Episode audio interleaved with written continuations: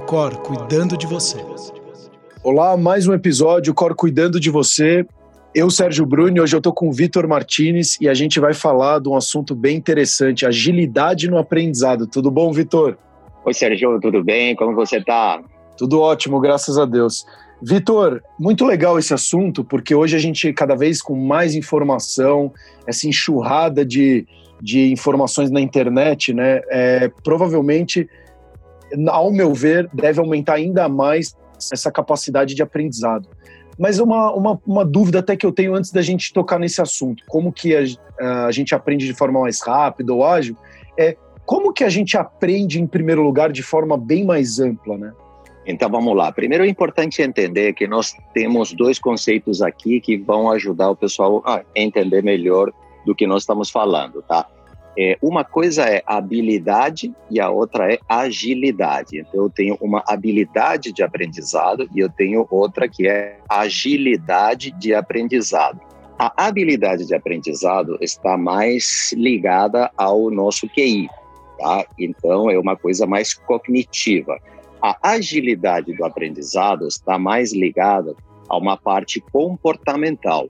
Então, portanto, né, nós temos esses dois componentes que somados fazem com que a gente aprenda, tá?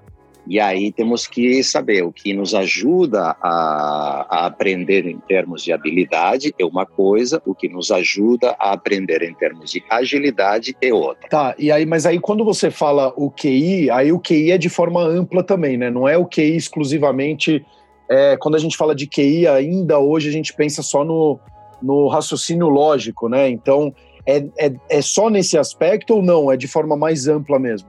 Não, não, não, é só esse mesmo, é o aspecto cognitivo da pessoa, ou seja, uma pessoa mais estimulada cognitivamente falando desde criança, desde o princípio, né, ou com habilidades naturais mais desenvolvidas do que outro, né, e aí vai, vai ter um QI, né, que vai lhe ajudar de nada também serve você ter um QI elevado e não ter os estímulos à entrada de conhecimento, né? Então, é, essa combinação para, para, para aumentar nosso QI, né? Eu tenho habilidades é, cognitivas e sou estimulado e recebo bastante informação, isto é o que aumenta nosso balde cognitivo, digamos assim. E o outro balde que a gente carrega é o comportamental. Esse daí tem outras fontes de estímulo. É, então, para você, inclusive, que está nos escutando, olha que interessante. Se você tem filhos, se você tem amigos com filhos, sobrinhos, então, desde pequeno, a importância de você criar esse hábito de, de desenvolvimento da, da do, do QI dele, essa parte cognitiva, já é muito importante para começar, sim, a você, ao decorrer da sua vida, começar a ter um processo de aprendizado maior e, junto com isso, é minha, essa é a minha pergunta também, Vitor uh, a questão da comportamental, e aí como que você consegue, então, uh, quais comportamentos, vou reformular minha pergunta, quais comportamentos, então, a gente tem que ter ou ensinar para os nossos filhos ou, ou entes queridos mais jovens a conseguir colocar em prática esse comportamento que, juntando com o QI, ele vai potencializar esse efeito? Tem um comportamento específico ou é de cada pessoa, é alguma coisa? Tem uma receita do bolo, né? Não, não, tem, tem uma parte sempre, você me conhece muito bem, que eu gosto das coisas conceituais, né?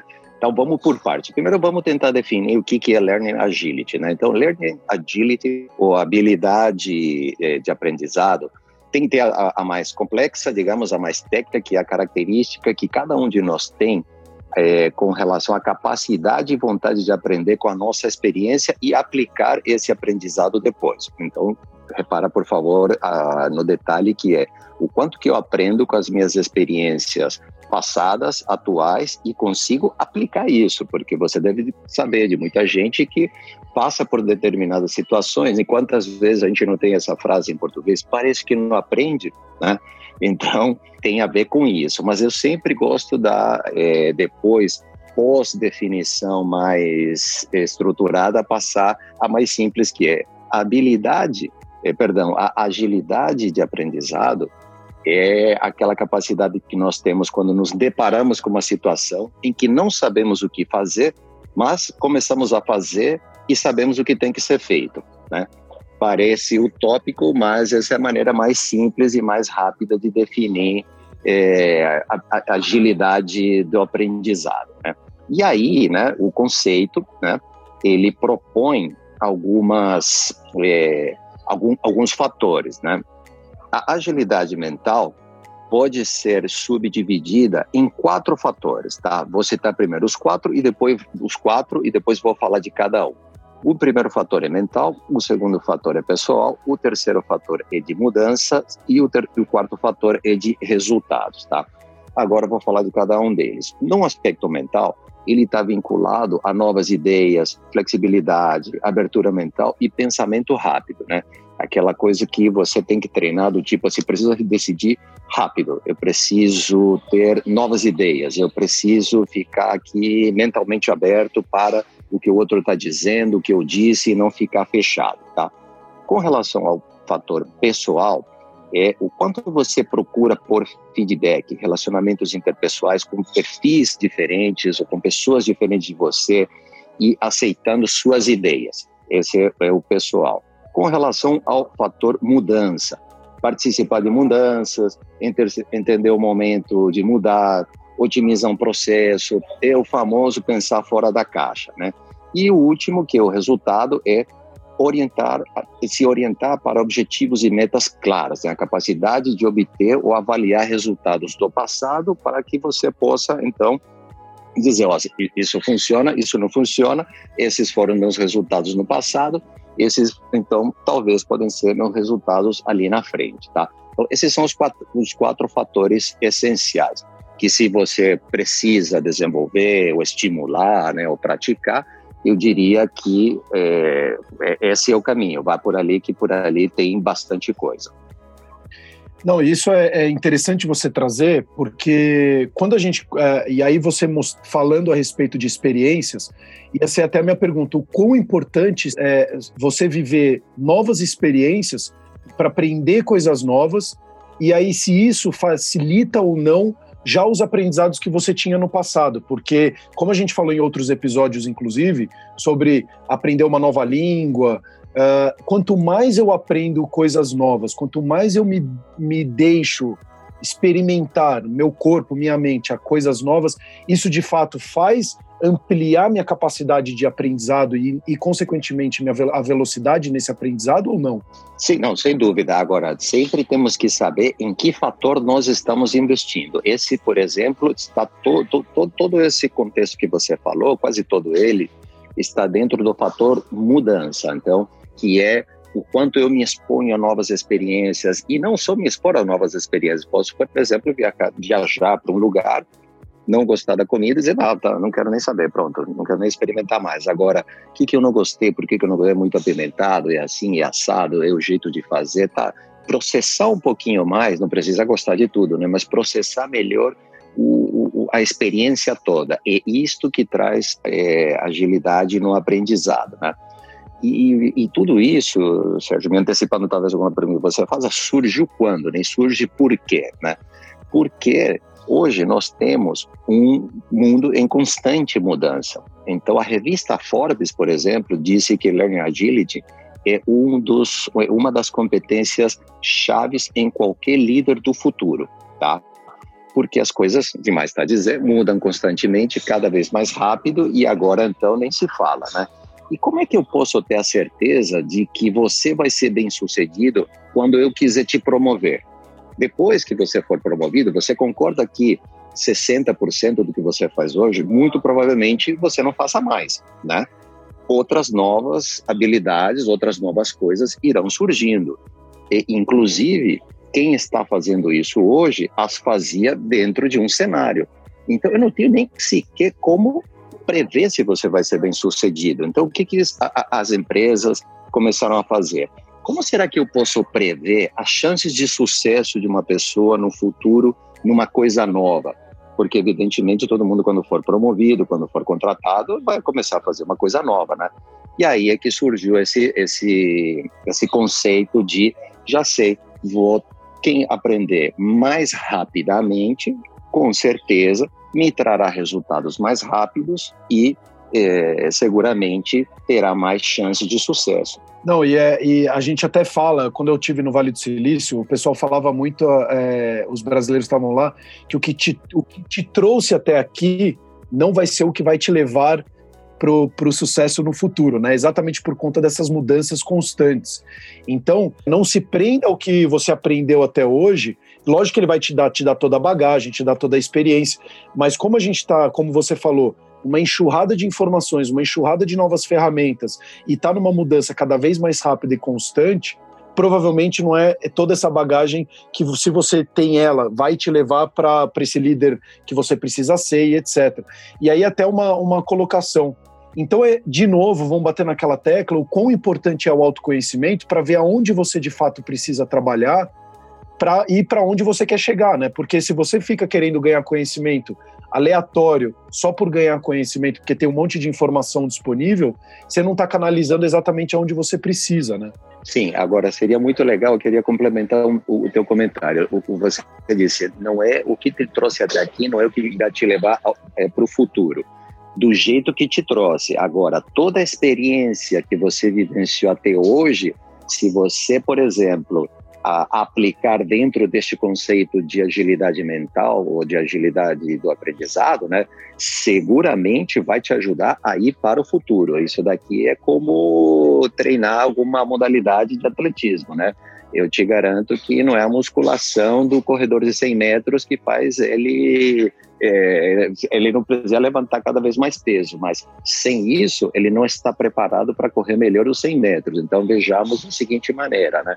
Todas as experiências passadas são como todos aqueles subterfúgios ou técnicas que, que nós utilizamos para reforçar nosso desempenho. Agora, na hora de jogar mesmo, né, eu vou precisar deles como um suporte no passado. Na hora mesmo que eu vou decidir como que está esse meu jogador aqui, meu adversário, se eu sou tenista, como é que está jogando esse meu adversário, se eu sou boxeador ou lutador, como é que está esse outro, se eu sou jogador de futebol, como é que está esse time, como que está o meu né? Se eu sou um profissional de vendas, como é que está meu mercado, como é que está meu cliente, o que, que eu fiz no passado quando eu tive situações comportamentais similares. É muito difícil, por exemplo, Sérgio, você ser uma pessoa, um profissional e vivenciar no futuro exatamente as mesmas situações do passado. Mas se você, por exemplo, dizer como é que eu me senti nesse momento e o que, que eu fiz para passar por ele? Muito provavelmente o sentimento é mesmo. Olha, eu estou sentindo que eu estou tendo dificuldades.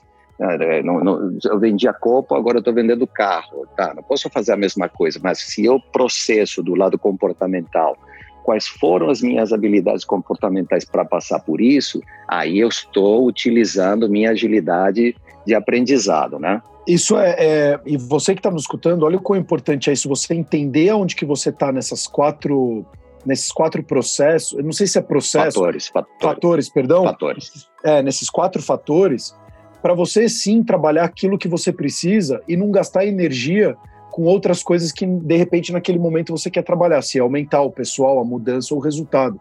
Então é muito importante isso que o Vitor trouxe, até obrigado, Vitor, porque às vezes a gente fica só na busca da, da, do conhecimento e como tem muita informação e você não sabe aonde que você está e você vai só ganhando meio que algumas informações e que na verdade não tem aplicabilidade nenhuma. E muitas vezes você, daqui a um ano, fala: pô, eu não, não subi no meu cargo, eu não tive aquilo que eu precisava ter, porque você acabou gastando muita energia em coisas desnecessárias, né?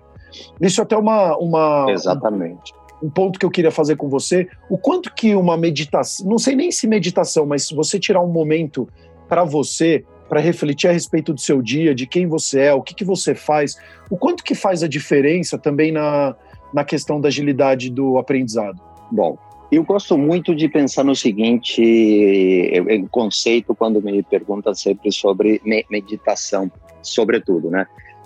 Imagina, Sérgio, que você tem um copo e nesse copo você tem areia e você mexe com uma colher, tá?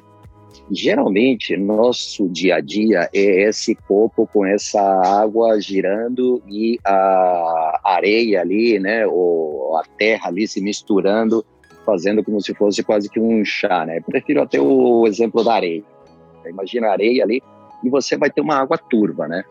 O que que a, a meditação me ajuda e, e, e eu vejo que para mim funciona assim. É como se eu tirasse a colher e deixasse a água cada vez girando mais devagar, devagar, devagar, devagar. E aí o que, que vai acontecer com a areia? A areia não vai sair do copo, né? Mas ela vai ficar, vai sedimentar, vai ir lá, vai decantar, vai lá para o fundo e a água mais limpinha um pouco fica em cima. E eu nessa situação eu consigo ver todo o resto muito melhor, tá? Então para mim é, pode ajudar, sim, sem dúvida nenhuma, né? nesse sentido de ver as coisas com mais clareza. Então você que está, olha, olha o quão é importante. Às vezes você fala assim, eu não tenho tempo, mas se a sua vida é a coisa mais importante, né? Então tira esses cinco minutinhos. O Vitor, inclusive, ele fala no nosso aplicativo, tem vários vídeos lá que ele fala e se dê de presente, né? Dois, três minutinhos do seu dia para você refletir um pouquinho sobre quem é você, o que, que você está fazendo, quais são os seus anseios, o que, que você quer uh, galgar profissionalmente, para você conseguir também uh, ganhar esse conhecimento, mas de forma muito mais estruturada. Então, é, e obrigado, Vitor, porque é, para mim, olhando isso, eu acabo fazendo uma vez por semana, ou muitas vezes uma vez a cada é, 15 dias, mas eu acho que talvez tirar esses cinco minutinhos, três minutinhos que seja, no final do dia ou no começo do dia, falar como que vai ser o meu dia, o que, que eu estou precisando, eu acho que traz uma clareza, você vai organizando meio que parece que por osmose, né? Exatamente, você vai, como eu te disse, né, aqueles, aqueles grãos de areia, né, eles vão sedimentando, decantando e você consegue ver um pouco mais facilmente o teu caminho, né? A mesma coisa acontece com o processo de coaching, que muita gente me pergunta, mas o que, que, que acontece? Eles falam assim, cara, talvez você está ali no teu processo de coaching e você diz, eu tenho um potencial para sair correndo para tudo quanto é canto, eu aguento correr uma maratona, mas tem uma, uma nuvem, uma neblina em volta e você acaba dando um trotinho somente porque você não está vendo muito longe, né? Você vê esse caminho ali de talvez 3, 2, 3 metros no máximo à tua frente, você fala, olha, se eu ir muito rápido, eu não vou conseguir ver na neblina, né? O que que esses processos ajudam geralmente, né, de reflexão, de meditação, de parar, de pensar, de rever a tua vida, é o momento em que você meio que assopra, né, ou aquela neblina se retira, e eu costumo dizer para os meus coaches, né, eu não sei se o que você vai ver vai ser uma avenida asfaltada com faróis à tua frente ou se vai ser um, um campo de guerra, né? Mas só do fato de você agora ter uma visão mais clara e você dizer, poxa, eu tô fora da trilha e a, e a, e a, e a avenida asfaltada é passando por esse mato subindo lá, você já sabe o que tem que ser feito, né? O duro é quando você está a seis metros da, do asfalto e continua andando no mato sem saber que tem um asfalto ali do ladinho, né? Usando figuras bem simplórias apenas, né, para poder facilitar a compreensão dos conceitos. Sim. Ô, Vitor, eu queria até fazer uma pergunta. Isso a gente consegue fazer sozinho ou sempre eu preciso de um coach ou de um psicólogo ou de um profissional para conseguir encontrar ou então ter essas respostas? Porque você fala, ah, tira um tempo para você, legal, eu tirei um tempo para mim. É, como que quem tem essa dificuldade, como que ela consegue fazer um trabalho de entender onde ela está? É, vai precisar sempre de um profissional você consegue fazer sozinho? Olha, é, eu acho que para responder essa pergunta eu gostaria de colocar algumas coisas. Por exemplo, é, tem aquelas pessoas que já praticam, que já têm essa prática e que muitas vezes sozinhos podem ir muito bem é, e fazer o que tem que ser feito. Outros é, não tem essa prática, mas tem uma predisposição tão grande, tão grande, que sozinhos vendo na internet ou pegando informação aqui ou acolá vão conseguir. E tem os outros, né? Um terceiro grupo, digamos assim, né? Que talvez diz, poxa, eu quero fazer, mas não tenho a disposição, não tenho como começar. Ele talvez é, precise de um profissional, de alguém que lhe ajude para começar isso. É, digamos, como um personal trainer, né? Se você já tem uma certa familiaridade, se você já gosta, se você é um expert, provavelmente, né? Sempre um personal, claro, vai poder te ajudar, sempre, absolutamente sempre. Qualquer profissional especializado na sua área, não precisamos dizer, vai ajudar 100% das vezes, né? Ajuda mais, ajuda menos. Aí, se você é uma pessoa já um pouco mais familiarizada, mas com muita vontade e quer se preparar, talvez né, você também possa ir sozinho. Agora, se não, um personal é quem vai te ajudar muitíssimo, porque vai te forçar, você vai estar dormindo sem vontade de ir, e aí você vai ter que ir, por ali vai, né? E o Vitor, a gente está até chegando aqui na etapa final. Eu queria é, fazer uma pergunta para você. O que que você traz hoje, então, de atividades, olhando os fatores que você falou, mas olhando a, a, a pessoa como um todo, o que, que ela pode começar a fazer, quem não tem ainda essa prática, de entender como aprender de forma mais ágil, é, o que, que ela pode, do passo a passo, começar a fazer para começar já a sentir ou, ou, já trabalhar esses fatores? Eu vou começar pelo. Vou, vou tomar como referência o, o, o, passo zero, Serginho. Então, eu posso ir fator a fator, eu já acho que vai ser chovendo molhado, porque já falamos sobre eles, sobre cada, o que cada um quer dizer, o, o que cada um identifica. Mas eu acho que tem um passo zero para aquelas pessoas menos familiarizadas com aquela imensa vontade de melhorar a sua agilidade de aprendizado, né? Que é aprender com as experiências passadas. O que que as tuas experiências passadas, mal sucedidas e bem sucedidas, te ensinaram? E tenta fazer disso como se fosse um bolinho, uma receita de, de bolinho, uma receita de bolo, né?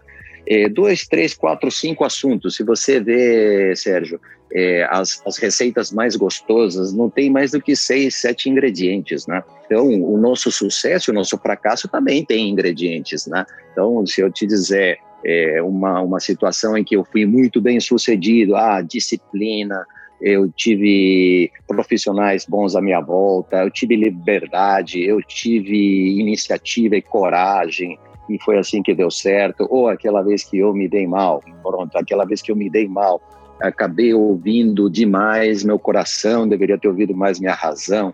Não sei, né? Cada um tem suas experiências próprias e cada situação, de novo, tem seus componentes próprios, né? Você pode dizer, ah, mas nesse bolo não vai cenoura. Claro, ele não é de cenoura.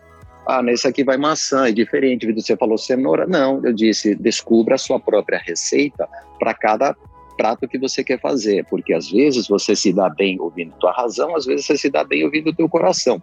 Então, isso depende de cada indivíduo e nós temos que, então, fazer essa análise individualmente. Eu faço a minha, Sérgio faz a dele e assim por diante. Então, olha, você que está escutando, você é o único. Não fique olhando.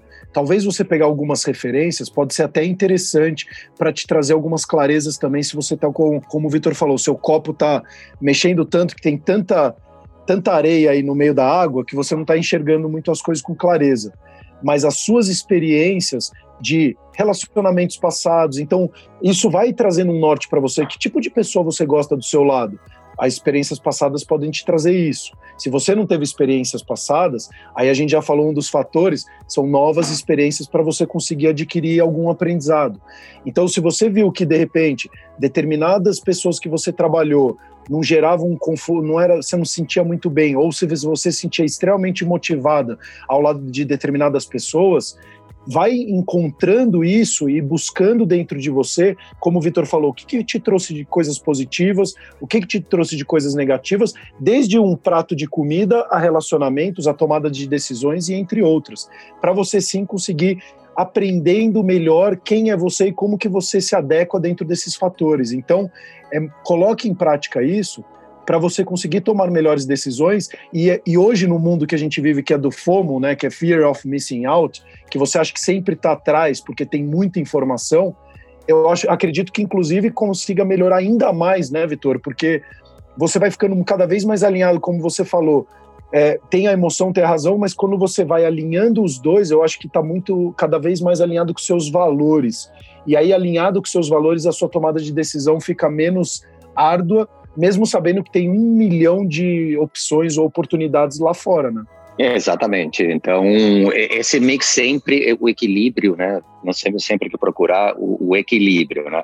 E o equilíbrio, eu costumo dizer que nem média matemática, né? 50 mais 50 é 100, divide por 2 dá 50, mais 70 mais 30 dá 100 também, e divide por 2 continua dando 50, né? Então nós temos que eh, não ir necessariamente pela média, mas no equilíbrio, equilibrar as coisas. Pode ser mais um componente de uma coisa, um pouco menos da outra, e o que você falou é verdade, cada um de nós é único, e, e, e, temos que aprender com nossas experiências. A gente consegue aprender com a experiência dos outros, aí nós passamos já quase para a sabedoria, né?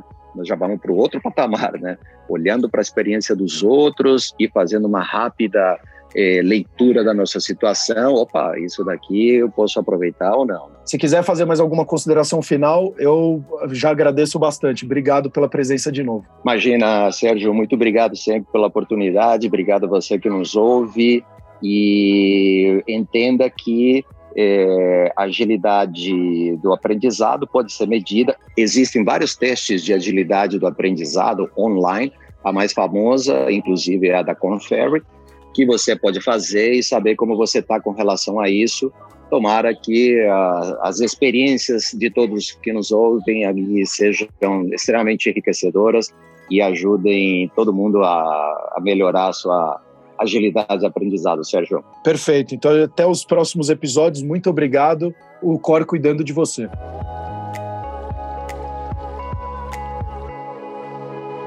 O Core cuidando de você.